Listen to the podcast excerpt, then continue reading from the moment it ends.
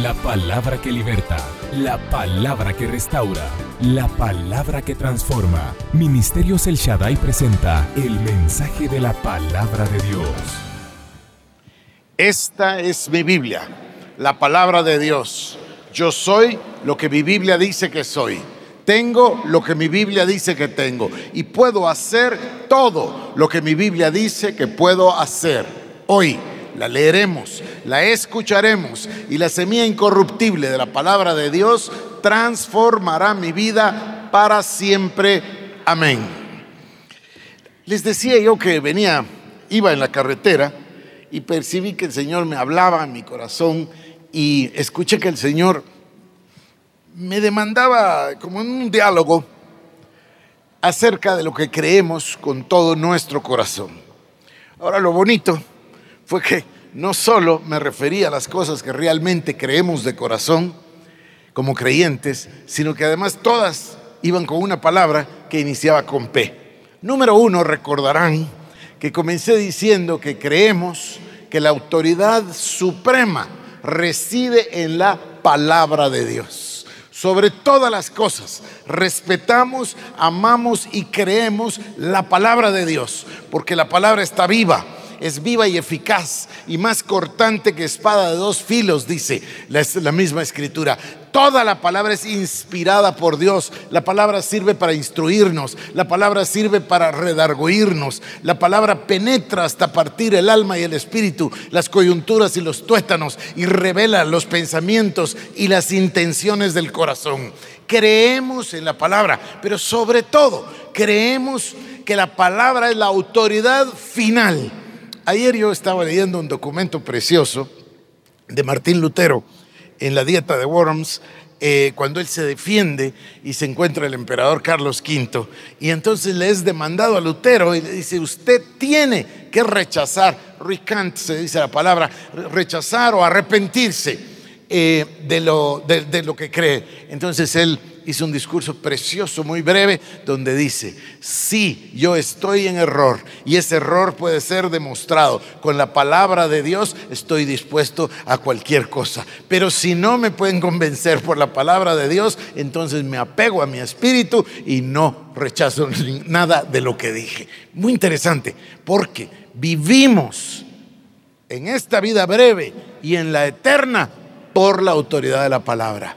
Entonces, aquí no hay discusión. Nosotros necesitamos estudiar, escudriñar, creer y confiar en la palabra de Dios. Es la autoridad suprema. Pero luego, les decía yo, creo en la paternidad de Dios.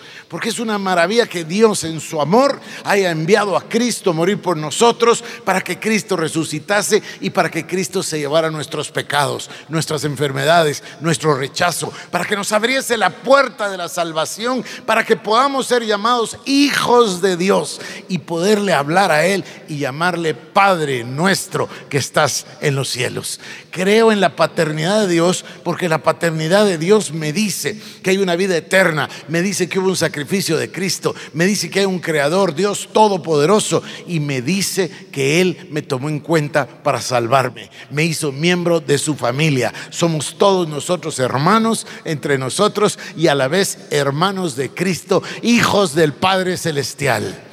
La paternidad de Dios me dice, si Él está con nosotros, ¿quién contra nosotros?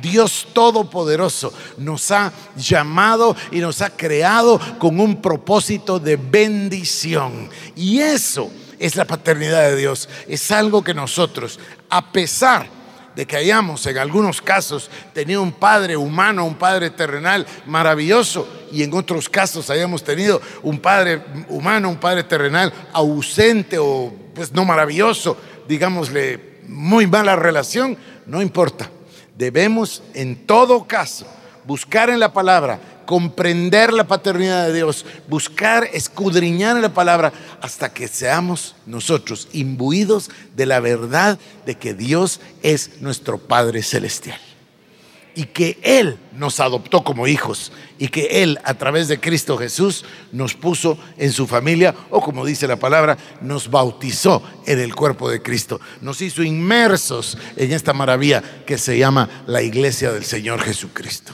Pero no solo creo en la paternidad de Dios, creo en el poder de Dios el poder sobrenatural de Dios, el poder de hacer milagros, el poder que echa fuera a los demonios, el poder que levanta a los muertos, el poder que sana a los enfermos, el poder que responde a la oración, el poder infinito de un Dios todopoderoso, más que suficiente.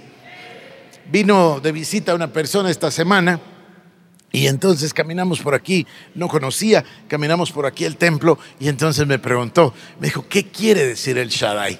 Y me dio la oportunidad para contestarle diciendo que Dios es tan grande, tan maravilloso, que usa una serie de nombres para presentarse y cada vez que presenta un nombre revela una faceta de su personalidad. Y cuando dice el Shaddai, cuando le habla a Abraham y le dice, Abraham, yo soy el Shaddai, le está diciendo, yo soy el Dios todopoderoso, más que suficiente, un Dios de milagros, un Dios para el cual no hay imposibles, un Dios que puede abrir el mar rojo o levantar a Lázaro de los muertos, un Dios con un poder infinito, el poder sobrenatural de nuestro Padre Celestial.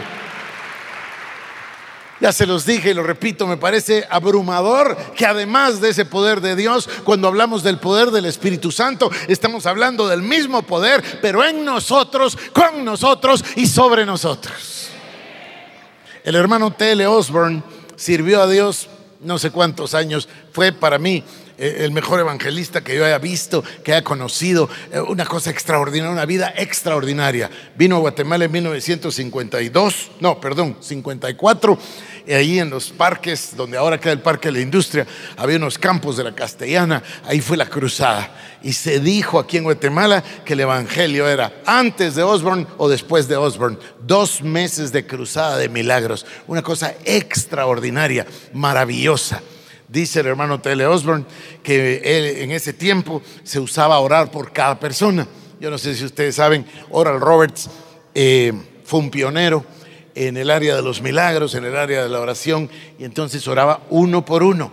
Así que las cruzadas después de la predicación se quedaban horas orando uno por uno. Alguien inventó una bonita silla y sentaban al hermano Oral Roberts para que orara. Y después el hermano Oral Roberts se lo tuvieron que llevar al hospital porque se le dislocaba el brazo de tanto orar por las personas.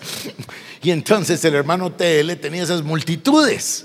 Aquí en Guatemala las fotos muestran miles, pero de miles de miles de personas, porque Daisy, la esposa de T.L. Osborne, eh, se dedicaba a la fotografía, le gustaba la fotografía, así que documentó todas las cruzadas. Una cosa maravillosa, una enciclopedia de 22 tomos, con no sé cuántos miles de fotos, una cosa preciosa, por cierto, un testimonio al poder de Dios. Pero entonces, el hermano T.L. Osborne estaba desesperado porque era demasiada gente y él quería orar por la gente. Y dice, y Dios me dio una idea, así, una idea y dijo, ¿y por qué no una oración general? ¿No es para mí lo mismo sanar a uno que sanarlos a todos? Y dice, dice Tele Osborne, es eh, eh, una revelación porque nadie se le había ocurrido antes orar por todo el grupo. Y entonces dice, lo hice y, pedí a la gente que, que, pusieran atención, que oraran conmigo. Oramos y empezaron a levantarse la gente a levantar así las muletas, los bastones, las sillas de ruedas, los ciegos a gritar, veo, los sordos escucho, en un instante por el poder maravilloso de Dios. Dios no está limitado. No, no importa, la, la, gente pone limitaciones en su cabeza y dice, es que es mucho dinero, o dice, es que es cáncer, o dice, es que el doctor me dijo que es terminal, charadas, todo eso. Dios es poderoso para sacar al diablo, para destruir el cáncer, para levantar un muerto. Es lo que creamos en nuestro corazón es lo que nosotros aceptemos como la verdad y yo acepto como la única verdad la palabra de Dios y la creemos. Por eso confesamos semana a semana, vamos a leerla, vamos a escucharla. La semilla incorruptible de la palabra de Dios es la que transforma nuestras vidas. Pero no solo creo en el poder del Espíritu Santo, creo en esa maravilla que es el poder del nombre que es sobre todo nombre. Y voy a repetir, no importa que el nombre sea cáncer, no importa que el nombre sea muerte, no importa que el nombre sea robo, no importa que el nombre sea escasez, no importa qué nombre, el nombre de Jesús es nombre sobre todo nombre. Yo creo en el poder del nombre de Jesús. Cuando el Señor dice, yo soy el que tiene las llaves de David, el que abre y ninguno cierra, el que cierra y ninguno abre. Ese es el poder del nombre de Jesús. Pero no solo creemos en el poder del nombre de Jesús, tenemos otra maravilla que es el poder de la oración, el poder de la petición, porque la palabra es clara y dice, todo el que pide recibe. Pedid y se os dará, buscad y hallaréis, tocad y se os abrirá, porque todo el que pide recibe, y todo el que busca halla, y todo el que toca le será abierto. Y yo no sé qué piensen ustedes que quiere decir todo, pero para mí todo quiere decir todo. Todos los que piden reciben y todos los que buscan hallan y todos los que tocan les será abierto porque así lo dice mi Padre que está en los cielos en su palabra. ¿Qué les parece a ustedes que podemos entrar confiadamente al trono de la gracia para obtener de parte de Dios milagros, socorro, oportuno socorro, favor, gracia, cualquier petición? Solo pensar en que el ser humano que nació pecador, que nació pecado, que nació en pecado, que fue concebido en pecado, que no tenía ninguna posibilidad. Y ahora por la gracia de Dios, por la sangre del cordero, ahora tenemos derecho a cruzar el velo y entrar en su presencia confiadamente para ejercer la petición, la oración, el clamor, la súplica, la intercesión. Es un poder extraordinario el poder de la oración. Pero no solo creemos en eso, se me olvidó una palabra la semana anterior. Creo en las promesas de Dios, porque las promesas de Dios son en nosotros sí y amén. ¿Qué quiere decir eso? Que cuando hay una promesa de Dios y Dios dice te voy a sanar y Dios dice te voy a salvar y Dios dice te voy a libertar, es sí y amén. Sí y amén. Sí y amén. Sí y así sea. Sí, y así sea. Las promesas de Dios no son tal vez. Hay gente que, nos ha engañado a través de los años por la religiosidad y el legalismo. Si es que Dios contesta a veces y a veces no. Y Dios, no, eso no es verdad. Dice, todo el que pide recibe y todo el que busca haya y todo el que toca le será abierto. Y dice, y sus promesas, las promesas de Dios son en nosotros. Sí y amén. Si las creemos si quitamos de nuestra mente todos esos paradigmas legalistas y religiosos y creemos la pureza y la simplicidad de la palabra de Dios. Si Él lo dijo, así va a ser. Punto. Porque Dios no es hombre para, eh, para, que mienta, ni hijo de hombre para que se arrepienta. Si Dios lo dijo, lo va a hacer. Lo que me lleva a otra palabra. Creo en la palabra profética. Creo en la profecía, porque cuando Dios habla, Él lo va a hacer. Y aquí en este púlpito me han escuchado cien veces o mil decirles que yo creo en la palabra profética y que no, nunca desprecio ni abandono la palabra profética. No importa cuántos años pasen, no es no se cumplió. La frase es no se ha cumplido todavía. Si Dios habló, lo va a cumplir. Yo tengo una palabra que estoy esperando, ya lo saben, hace 20 años. Ya no tardaremos en verla. Es una cosa maravillosa, todos vamos a gozarla, todos nosotros. Ahí tengo atesorada la palabra. Cada vez que el diablo se mete y me trata de decir, viste que no pasó, le contesto, y viste que todo lo otro que me profetizó Cindy se ha pasado, entonces calladito porque ya va a pasar.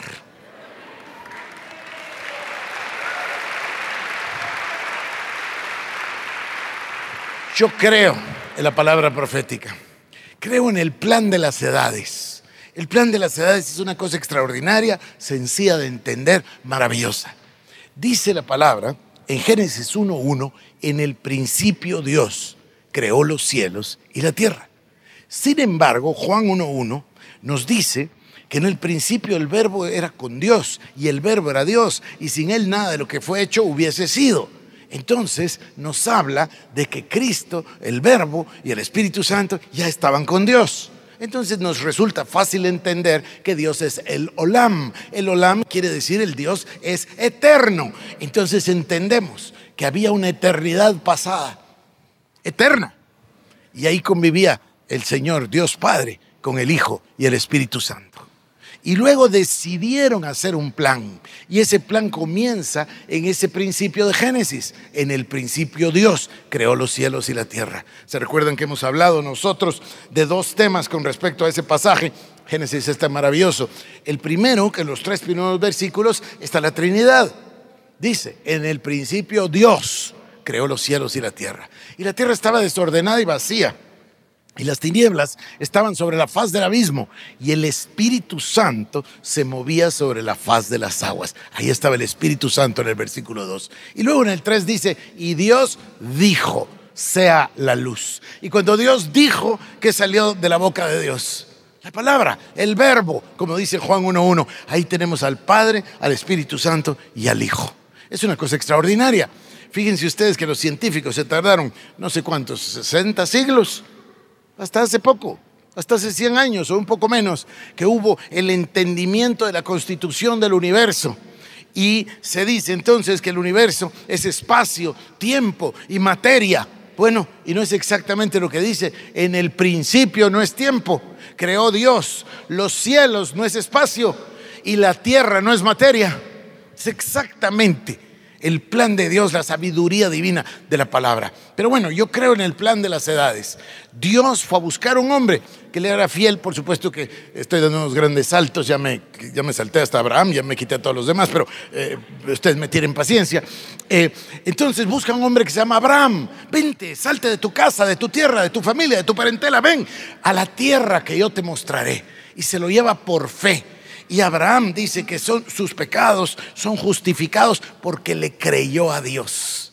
Es, un tipo de la salvación que va a venir en Cristo Jesús. Y entonces Abraham se va detrás de Dios y le cree a Dios. Por eso es el padre de la fe. Y entonces de Abraham, que luego se llama Abraham, Dios saca todo un pueblo, el pueblo de Israel. Dios se prepara un pueblo que no es un pueblo pagano, que no es un pueblo que ya estaba, que no es un pueblo humano, sino que Dios extrae un pueblo totalmente sobrenatural de, de, Abraham y de Sara que no podían tener hijos, Dios les da a Isaac y de ahí saca un pueblo para de ese pueblo sacar a su hijo Jesucristo. Y luego viene Cristo a la tierra y nos enseña, y dice la escritura en el Evangelio según San Juan, que si se hubiesen escrito todas las cosas que hizo, no cabrían los libros en ninguna parte de tantas maravillas que el Señor hizo, en un periodo muy corto, por cierto. Y luego va a la cruz y muere por nosotros y resucita y nos abre las puertas de la salvación a lo que se denomina la iglesia, el cuerpo de Cristo. Y luego cada uno que va siendo salvo va siendo bautizado en ese cuerpo y se vuelve parte de esa iglesia que ha vivido estos miles de años, estos cientos de años y que se prepara para el fin. Y entonces el Señor nos da la escatología y nos enseña lo que va a pasar y nos en una cosa extraordinaria, otra vez yendo a Génesis, repite el patrón de los siete días, lo repite en el patrón de los siglos y de los milenios. Es una cosa extraordinaria. Pero luego viene entonces y entendemos que vamos nosotros a ir a, ser la novia del Cordero y luego a las bodas del Cordero. Por supuesto que ahí me ve el milenio y todos ustedes me tienen más paciencia. Y llegamos al final y entonces dice, y se da la boda del Cordero y entonces la iglesia gobernará con Cristo por los siglos de los siglos. Es un plan maravilloso. ¿Y qué quiere decir por los siglos de los siglos? Que vuelve a abrirse la eternidad. O sea que esto, es, todo esto, siete mil años, son apenas un paréntesis pequeño dentro de la eternidad de Dios. Pero abrió este paréntesis el Señor para permitirnos venir, para permitirnos nacer, para permitirnos ser salvos y para permitirnos ir con Él por los siglos de los siglos. Es una cosa extraordinaria. Yo creo en ese plan. Pero ese plan nos da otra palabra, que es la palabra providencia. Yo creo en la providencia divina. Lo que Dios hace no lo hace por casualidad. Las cosas no suceden aleatoriamente. Las cosas no suceden por accidente. Dios tiene un plan. Y además de ese plan, Dios tiene un propósito. Ese plan de Dios, ese propósito o llamado para cada uno de nosotros, nos da ese concepto de la providencia divina. Dios nos acompaña. Eso es lo que Kuyper llamaba la gracia general y la gracia particular. La gracia general es la que sostiene al mundo porque el mundo se hubiese destruido si no se mantuviera esa gracia sobre la tierra, porque Dios controla los tiempos. La gracia particular es la gracia para cada uno de nosotros, la gracia que el Señor ha mostrado con cada persona. Pero esto me hace llevar a otra palabra. No es que yo crea en eso, pero la verdad es que existe el pecado. Existe el poder del pecado que mantiene atada a la humanidad. Miren ustedes esto, lean el periódico, cualquier periódico y cualquier día. Hay guerras en todas partes, la desigualdad, la pobreza, el hambre, la muerte, los abusos. Hay un artículo el día de hoy en el periódico, eh, en el suplemento El País del diario El Periódico, que habla de la frontera. Dice, el muro de Trump no queda con México, el muro queda más abajo, entre Guatemala y México, y describe las condiciones de los migrantes. Eh, una cosa tan dolorosa. Entonces, como allá arriba en el norte echan a los mexicanos, entonces aquí los mexicanos echan a los guatemaltecos. Eh, eh, tanto dolor, el porcentaje de violaciones, el porcentaje de abusos. Hay tanta maldad en el mundo. El pecado es real, pero Cristo es el que nos salvó del pecado. Por eso es que yo creo en el perdón de Dios necesitamos el perdón de Dios y no teníamos cómo accesar al perdón de Dios, pero fue Él el que envió a su Hijo para que a través de la sangre de Cristo venga el perdón de nuestros pecados y seamos hechos la justicia de Dios en Cristo Jesús y podamos tener una novedad de vida donde todas las cosas viejas pasaron y todas son hechas nuevas. Y ese perdón es lo que elimina de nuestras vidas el pecado. Y entonces es que se cumplirá la palabra que el que es nacido de Dios no practica el pecado. Debemos vivir con temor reverente a Dios y temor al pecado. Me reuní con un, abogado hace unas dos semanas y dábamos una charla, estábamos hablando de, no estábamos hablando de Dios, estábamos hablando de leyes, pero de pronto entonces él me contó su testimonio y me habló del diablo y me contó que estuvo 14 años en un culto y cómo lo salvó Dios y cómo lo sacó de ahí. Muy lindo el testimonio. Entonces me contó que él era una persona, eh, ¿cómo se dice? Eh, aficionado, ¿cómo se dirá?, al Ministerio de la Liberación. Y entonces me dijo, mire, me he leído todos estos libros porque yo estoy interesado en la liberación. Y, entonces dijo una cosa eh, curiosa, me dijo, pues que yo ya entendí la vida. Así, ¿y qué entendió? Yo entendí que cuando uno peca, uno le abre las puertas al diablo. Y entonces el diablo entra, sea el diablo, sea un demonio, y lo toma uno y lo mete en una prisión, y lo mete en una cárcel, y lo somete a esclavitud. Dije yo, usted de verdad ya entendió todo. Es así exactamente. Pero hay un poder que nos libra del pecado y que se llama la sangre de Cristo. Que nos libra del pecado y nos abre no solo las puertas a la salvación, sino que nos hace la justicia de Dios en Cristo Jesús. ¿Saben en qué más creo? Creo en la perseverancia, porque solo el que persevera será salvo. Creo que cada uno de nosotros debemos con paciencia perseguir, con perseverancia, la salvación que nos fue dada en Cristo Jesús. Y por supuesto, ya lo mencioné, pero lo voy a repetir, creo que Dios tiene un propósito para cada uno de nosotros. Dios tiene un llamado para cada uno de nosotros. Dios tiene un allí para cada uno de nosotros. Y vamos a estar felices, y vamos a estar realizados, y vamos a estar, ¿qué les digo yo?, llenos y plenos cuando estamos debajo del punto que Dios diseñó para nosotros. Entender nuestro llamado, perseguir nuestro propósito es la meta de la vida para que después podamos tener la felicidad y podamos tener esta palabra maravillosa, la paz de Dios. Shalom, shalom con Dios, shalom conmigo mismo, shalom con mis semejantes, shalom con el medio ambiente. Esa es una paz plena. Entonces viviremos en felicidad. Y en ese estado el ser humano no se enferma. Y en ese estado el ser humano sirve a su prójimo. Y en ese estado solo se saca de adentro del buen tesoro del corazón las cosas buenas. Y en ese estado no hay pensamientos de mal. Y en ese estado no hay cosas malas que se saquen del corazón porque estamos en el centro de la voluntad de Dios. Yo creo en el propósito divino. Yo creo en el llamado divino. Yo creo en el propósito que Dios tiene para cada uno de nosotros. Otra cosa que me han oído cientos de veces decir, hay tres fechas importantes en la vida. El día que naciste, el día que naciste de nuevo, pero sobre todo el día que averiguas para qué naciste.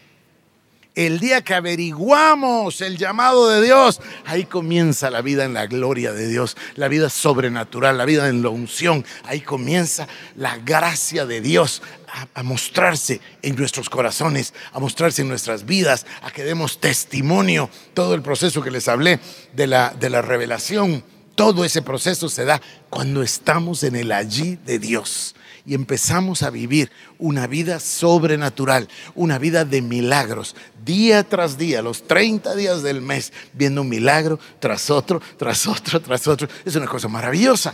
Es una cosa extraordinaria, es una cosa estupenda. No que no hayan luchas, no que no lance dardos de fuego el maligno, no que no trate eh, de probar nuestra fe, pero aquí estamos nosotros en el ahí de Dios, en el propósito de Dios, en el momento de Dios, en el lugar de Dios. Y ahí es donde yo desearía que estuviéramos todos y que permaneciéramos todos todo el tiempo con esa bellísima actitud expectante de ver lo sobrenatural y los milagros de Dios todos los días de nuestra vida. Así que creo en todas esas palabras, pero sobre todo creo en el amor de Dios para darnos la salvación. Tengo, tengo en mi corazón una oración que quisiera hacer con usted y que quisiera hacer por usted. Padre, te doy gracias en el nombre de Jesús por tu palabra. Te alabamos y te bendecimos, mi Señor. Te adoramos, Jesús. Bendito Espíritu Santo, gracias por tu presencia en medio de nosotros. Mi Señor, quiero orar por las personas que el día de hoy van a hacer su decisión, Padre, de acercarse a ti ya sea de acercarse por primera vez o de renovar, Señor, su compromiso contigo. Te doy gracias porque tú les traerás y les harás entrar por la puerta grande hoy, Señor. Te bendigo, mi Dios, por tocar los corazones. Y Padre, te doy gracias por las personas que necesitan un milagro. Por las personas que el día de hoy dicen, yo también creo todo eso que, que el doctor dijo. También creo todas esas cosas, pero las quiero ver realizadas, prácticas en mi vida y en mi vida diaria. Así que si usted le va a dar la vida a Cristo, si usted dice, yo quiero darle a Jesús mi vida el día de hoy, yo quiero a Cristo en mi corazón, yo quiero a Jesús en mi vida, venga, le invito, quisiera orar con usted y por usted. Y si usted dice, yo necesito un milagro, yo quiero vivir esa vida sobrenatural, tengo necesidad de Dios, entonces también le invito a que venga que Cristo le está tendiendo la mano, que el Dios Todopoderoso está esperando por usted. Dios tiene un milagro para cada uno. Gracias, Padre. Señor, oro en el nombre de Jesús, que tu unción venga y repose sobre cada uno, mi Dios, y que tú reveles tu llamado, tu propósito, tu gracia, tu unción a cada vida y a cada corazón. Gracias, Señor Jesús. Gracias, Padre, en el santo nombre de Jesús. Nuestra oración es que este mensaje haya sido de bendición para tu vida. Ministerios El Shaddai presentó el mensaje de la palabra de Dios. Para más información acerca de nuestros ministerios, comunícate al 2326-5151 o visita nuestra página www.elshaddai.net.